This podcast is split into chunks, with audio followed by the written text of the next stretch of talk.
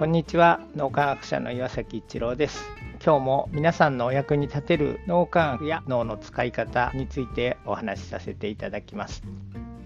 高いパフォーマンスを発揮するチームに共通することとして心理的安全性があることが分かってきています。この心理的安全性というのは言い換えると深い信頼があるということです。信頼と信用は似たようなものと思ってしまいがちですが実は大きな違いがあります。過去の実績に基づいて信じるというのが信用です。それに対して心やまだ見ぬ素晴らしい未来など目に見えないものを信じるというのが信頼です。分かりやすい例が金融機関で信用金庫はありますが信頼金庫はありません。あくまで過去の実績に基づいて信じるから融資するというのであってまだ見ぬ未来を信じて無条件に融資してくれるわけではないからです。心理的安全性を醸成するときには信用も大切ですがそれ以上に信頼が大きなポイントになります。信頼を築くにはお互いを知り合うことですけどもその延長線上には相手の心の痛みに寄り添えるということが大切であるということが脳科学の研究から分かってきています。ある経営者の方が相手が困ってる時に助けてあげるからこそ信頼され尊敬されるということを言っています。深い悩みのある人に何か直接手を貸してあげることができなくても相手を信じて寄り添う関わりをすることで深い信頼が作られ心理的安全性が醸成されてきます。卑近な例になりますがクレアは同じチームのメンバーで深い悩みを抱えている人の話をじっくり聞きます。そのようなお悩みをお聞きしても僕たちが直接解決してあげることとはできないんですけどもクレアのように相手に寄り添ってじっくり話を聞いてあげることで目に見えない信頼が生まれてくるのを感じます。またそのような心の安全基地があることで悩みを抱えているご本人も立ち上がろうという心のエネルギーが高まってくるのを感じます。それが心理的安全性が作られている一つのプロセスなんだと思います。誰かに寄り添ってもらった経験のある人が復活して元気になった時今度は同じチームの別の人に寄り添うことができるようになる。そうやってチームの中に心理的安全性が醸成されてくるということが科学的にも分かってきています。心理的安全性は通り一辺倒のルールや仕組みを導入しても醸成することはできないですが心が触れ合う関わりというものを通して醸成されてくるということです。それを脳み液をしながら僕自身も気づかせていただいております。こうやって脳み液を毎日続けられているというのも皆さんがご一緒してくださるからと心から感謝申し上げます。